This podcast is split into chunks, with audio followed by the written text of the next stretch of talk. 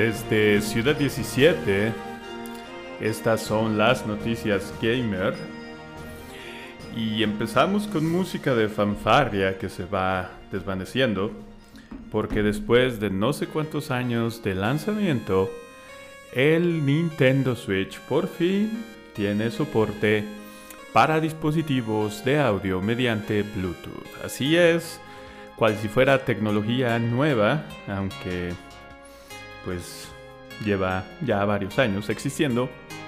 Por fin, por fin se puede hacer, así que si alguien está viendo, no sé, la Rosa de Guadalupe y el ruido de tu juguetito de tu Nintendo les molesta, o si francamente pues quieres escuchar lo que pasa dentro de tu juego, te puedes conectar unos audífonos sin estarte enredando en los cables y ser feliz. Ahora, al ser Nintendo, tiene sus pros y sus contras. Los pros son los que acabo de mencionar. Los contras, o uno de los contras, o el mayor contra, sería que no puedes conectar un dispositivo de audio mediante Bluetooth si hay más de dos controles conectados. Controles inalámbricos, obviamente. Y si estás jugando con eh, los dos Joy-Cons, ya sea en el artefactucho S, donde los puedes usar como un solo control o uno en cada mano. Esos dos controles cuentan como dos, no como uno. Digo, también, ¿en qué situación podrías tener conectados unos audífonos y estás jugando con más de una persona? Solamente se puede conectar un dispositivo de Bluetooth a la vez, así que la otra persona no escucharía. O tú dices, váyanse a la goma, yo estoy poniendo atención, ustedes simplemente vean los muñequitos. Así que no está tan mal. En fin, creo que son mayormente buenas noticias. Hablando de Nintendo, esta semana, el 14 de septiembre, se celebra el, o se celebró más bien, el 20 aniversario del lanzamiento del Nintendo GameCube en Japón, ya que de este lado del Pacífico y en la toma anterior estuve a punto de decir del Atlántico, así que creo que me tengo que comprar un Atlas urgentemente. Me parece que aquí en este continente salió hasta el mes de noviembre. El GameCube no vendió lo que Nintendo esperaba, no dominó la guerra de las consolas en esa generación como muchos creíamos. Sin embargo, es, tiene un lugar muy importante en la historia porque ahí fue donde muchas licencias de Nintendo o se fortalecieron o empezaron o incluso tuvieron algunas diferencias. De los juegos más memorables están muchas exclusivas como Super Smash Bros. Melee, Metroid Prime, Mario Kart Double Dash, que por cierto es mi favorito, aunque amo Super Mario Kart 8, nada se equipara a tener esos dos conductores, algo que Nintendo debería retomar. En fin, eh, también empezó Pikmin, tuvimos The Legend of Zelda, The Wind Waker, además de que Twilight Princess se lanzó para el Nintendo GameCube antes de que saliera para el Wii eventualmente. También estuvo Super Mario Sunshine, uno de los juegos más polémicos de la saga de Mario. Luigi's Mansion en su primera entrega, además de muchas otras. Creo que dos de las cosas, o tres de las cosas que más resaltan de esta consola son el control, que hasta la fecha sigue siendo el ideal para cualquier tipo de partida de Super Smash Bros al punto de que se siguen sacando nuevas ediciones, tanto de parte de Nintendo como de compañías externas. Dos, fue la primera consola de Nintendo que se atrevió a usar un disco.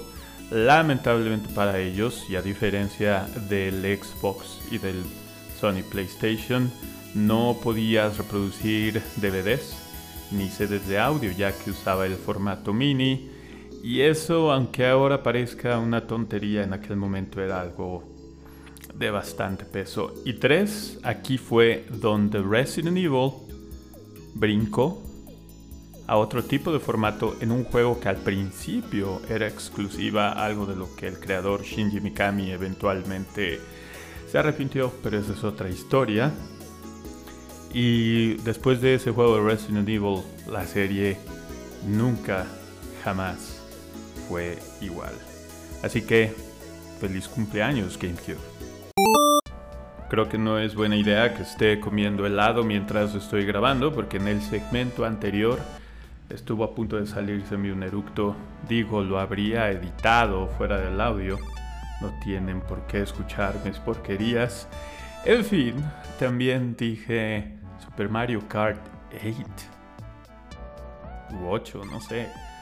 Y es Mario Kart 8 Deluxe, el que existe para el Switch. En mi defensa dije Luigi en vez de Luigi, así que creo que no estuvo tan mal. En fin, hubo actualización para el PlayStation 5 también y justo, qué oportuno, me acaba de llegar una notificación de parte de un portal que se llama Tom's Hardware de que Sony a través de su subsidiaria Next Storage acaba de lanzar un disco de estado sólido M2.0 que es compatible con el PlayStation 5. Así que esa podría ser la solución más fácil ya que como con los supermercados tiene su producto en marca propia que se acopla o tentativamente se acoplará y será completamente compatible con su consola. Y esto es posible ya que en esta actualización de la PlayStation 5 esto ya está disponible para todas las personas de a pie que tienen un PlayStation 5. Yo no. Tampoco mi sobrino Jonathan, qué triste.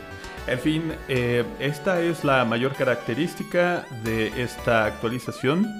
Además de que por fin el audio 3D estará disponible para las bocinas de la televisión y no solo para los audífonos. Y creo que una de las cosas más que más se agradecen de esta actualización es que por fin el mismo juego en versiones de PlayStation 4 y PlayStation 5 tendrán eh, pues espacios separados, se podrán identificar por separado, así la gente que ha tenido problemas al tener el mismo juego dos veces podrá ahorrarse algo de espacio, porque como sabemos es algo reducido y en lo que me parece risa, una de las actualizaciones para el PlayStation Now, el cual no existe en México, los usuarios de este producto de Sony podrán seleccionar qué resolución quieren, si 720 o 1080. Es de risa desde mi punto de vista porque la colección de PlayStation Now mayormente es basura. Creo que lo más difícil para mí de grabar un podcast no es el hecho de tener que grabar toma tras toma tras toma porque no te gustó algo o porque te equivocaste o algo parecido, o el miedo al micrófono aunque no tengas a nadie frente a ti, o incluso el hecho de no saber si alguien está escuchando o no. Lo más difícil es no empezar cada segmento con la misma palabra porque estuve a punto de decir, hablando de... En fin, este mes Game Pass tiene una serie de juegos nuevos bastante interesantes los tres que más me han llamado la atención son Skatebird, un juego donde, como el título lo deja entrever, uno podrá manejar a un pequeño pajarillo mientras anda haciendo trucos por una patineta, con una patineta. La premisa suena bastante ridícula, pero si pueden échenle un vistazo en YouTube, se ve bastante divertido. Otro juego es Aragami 2, que es un juego de sigilo muy pocos juegos llegan a tener mecánicas de juego de sigilo que en, las que de verdad sientes esta presión porque no te vean, porque no te atapen.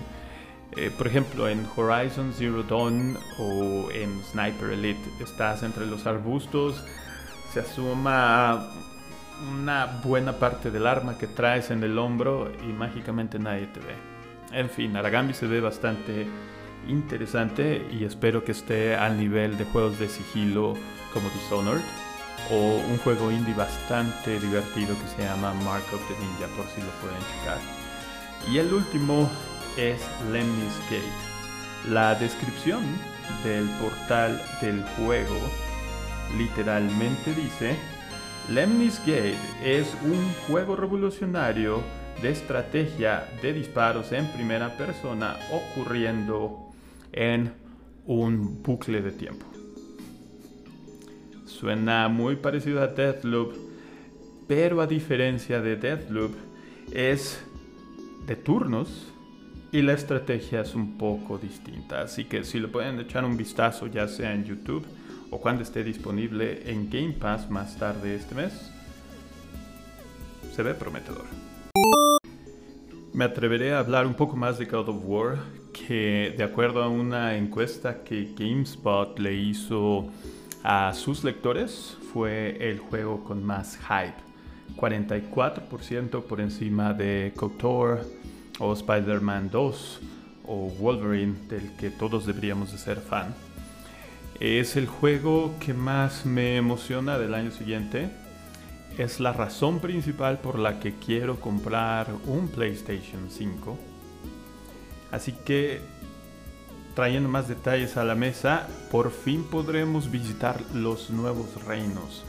En la entrega anterior solamente pudimos ir a 6 y eh, me parece, no estoy demasiado seguro, no me voy a poner a revisar el internet en este momento porque estoy muy ocupado comiendo helado y tengo las yemas de los dedos atas completamente pegajosas. Es, es impresionantemente desagradable lo que estoy haciendo mientras estoy grabando este episodio. En el anterior, algunos de los reinos a visitar eran opcionales. Obviamente no podías ir a Asgard, por ejemplo. Pero aquí, siendo el final de la saga, y no han dicho que nos vamos a enfrentar a Odín, va a estar en el juego, pero eh, en una entrevista con el nuevo director, que se llama Eric Williams, eh, decía que querían romper las expectativas de la gente en cuanto a cómo se ve tal o cual personaje y daba el ejemplo de que eh, Odín podría ser este como castillo embrujado, no lo sé, no sé qué tan en serio estaba hablando. En fin, no han dicho que vamos a pelear contra él, han dicho que va a estar ahí. Así que obviamente podremos visitar Asgard, además de Midgard y Jotunheim, etcétera, etcétera. Eh, tendrá nuevo director, Eric Williams, que lleva trabajando en eh, Santa Monica Studio ya un buen rato, pero Corey Balrog, quien aparentemente está trabajando en algo más, eh, sigue, aparentemente no tiene un puesto como tal dentro del juego sin embargo, le está dando seguimiento de buena manera, está compartiendo opiniones con el nuevo director Eric Williams. Así que eh, creo yo el mejor director que ha tenido la saga de God of War sigue presente y eso es algo bastante alentador. Y por último, el mismo Cory Balrog dijo que eh, al ser juegos con un tiempo de producción bastante largo que cada uno de estos dos, el primero y Thor Ragnarok, se ha tomado cinco años, cada uno. No quieren terminar la historia en cinco años más y tener una saga de 15 años. Y es bastante comprensible porque no es solamente el desarrollo, sino muchas veces la gran mayoría de los desarrolladores y directores y creativos en general. Quieren empezar a trabajar en cosas nuevas, llevan un buen rato con esta saga, creo que es hora de que Santa Mónica trate de explorar otro tipo de juegos, otro tipo de personajes, a pesar de que eh, los juegos de la saga de World of War son de lo mejor en los últimos 25 años, o incluso en la historia de los videojuegos. Y de hecho, si no han visto el documental de Racing Kratos, está en YouTube. Antes de que empezaran a trabajar en el World of War del 2018, estaban trabajando en un juego que se acabó cancelando. Así que es no solo un buen momento para terminar esta saga de Kratos, independientemente de que vaya a haber más juegos de él o no, sino que también puedan y tengan la libertad de trabajar en algo más. He prometido que no voy a comprar más juegos hasta que llegue a la mitad de mi extenso backlog. aunque una buena oferta de Little Nightmares en la tienda del Nintendo Switch es la edición completa por 137 pesos. No se arrepentirán de esa compra si es que la hacen. El caso es que si tuviera un PlayStation 5, y es de lo que más me he pasado gimoteando el día de hoy, de que no tengo un PlayStation 5. Ay, qué fragilidad la mía.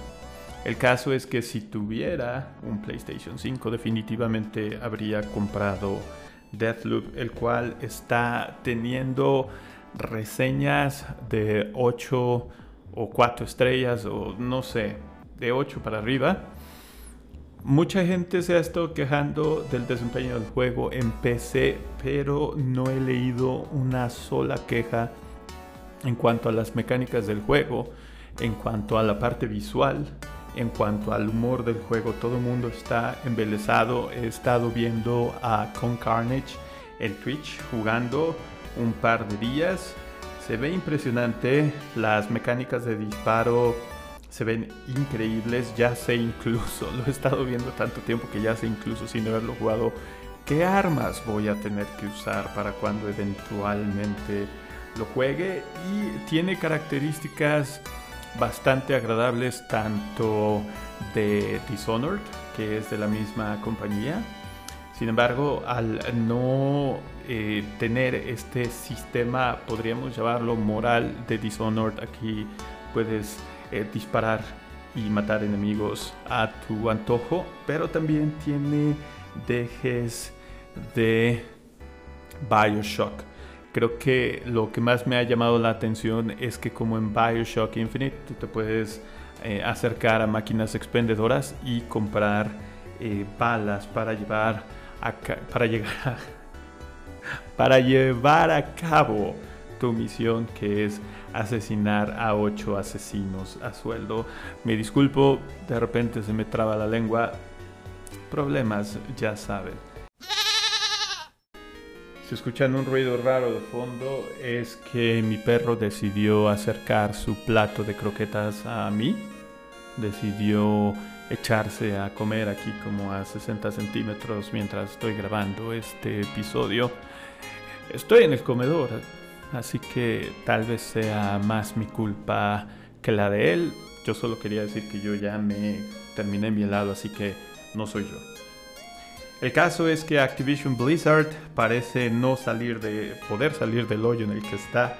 Esta semana el grupo A Better ABK, que representa los intereses de bastante, bastantes de los empleados de esta compañía, puso una queja con la National Labor, Labor Review Board, que en palabras de español mexicano es como la Secretaría del Trabajo y Previsión Social, algo así. Eh, la queja dice que Activision Blizzard está trabajando a más no poder para evitar que sus empleados se sindicalicen. Y digo, esto se veía venir desde que contrataron a la firma de abogados Wilmer Hale, quienes son famosos por precisamente ayudar a varias corporaciones a evitar que sus empleados se puedan sindicalizar. Y no solo esto, sino que Activision Blizzard le ha dicho a sus empleados que no pueden tener pláticas acerca de investigaciones de sus pagas por hora, de las horas que trabajan, de sus condiciones laborales, además de estar constantemente vigilando las redes sociales de sus empleados y conducir interrogatorios. A pesar de que vemos muchas personas que creemos que la fórmula de Call of Duty ya está bastante cansada, que no deja de ser eh, la misma Stacy Malibu con un sombrero nuevo, Call of Duty Warzone, por ejemplo, es de los más jugados en línea, es de los más vistos en Twitch, en YouTube. Y es por esto que Call of Duty Vanguard, que sale el 5 de noviembre, es de los juegos más esperados de aquí a que termine el año. Yo sinceramente no creo que este eh, problema interno que está teniendo Activision Blizzard pueda afectar las ventas por distintas razones. Sin embargo, esto, esto no se va a ir a ningún lado. Los empleados van a seguir peleando por derechos tan básicos como paga igualitaria y no discriminación a personas independientemente de su raza, religión o género. Y cosas que son básicas y que deberían de existir en cualquier empresa. El caso, esto no se va a ir a ningún lado y habrá que ver cómo va afectando cada uno de los lanzamientos de esta compañía. Equitativa. La palabra que debí de haber usado en el segmento anterior es equitativa. Para terminar, la recomendación de esta semana es Carrion, juego desarrollado por Phobia Game Studio y publicado por Devolver Digital en el 2020, disponible para PlayStation 4, Nintendo Switch, Microsoft Windows, Linux, sistemas operativos de Mac, está en el Game Pass de Xbox, no hay excusa para no disfrutarlo. En este juego tomamos el rol de un monstruo que está buscando aparentemente escapar de las instalaciones de una corporación bastante truculenta, algo así como Activision Blizzard. Y digo aparentemente porque uno, no he terminado el juego, dos, no quiero spoilerear nada. El caso es que eres un monstruo que va adquiriendo eh, nuevos poderes conforme va avanzando dentro del juego que le ayudan a abrir nuevas áreas a explorar. Hay cada vez enemigos más difíciles sin ser impasables y uno muchas veces en vez de la fuerza tiene que usar el ingenio para poder o abrirse paso o para poder deshacerse de estos enemigos.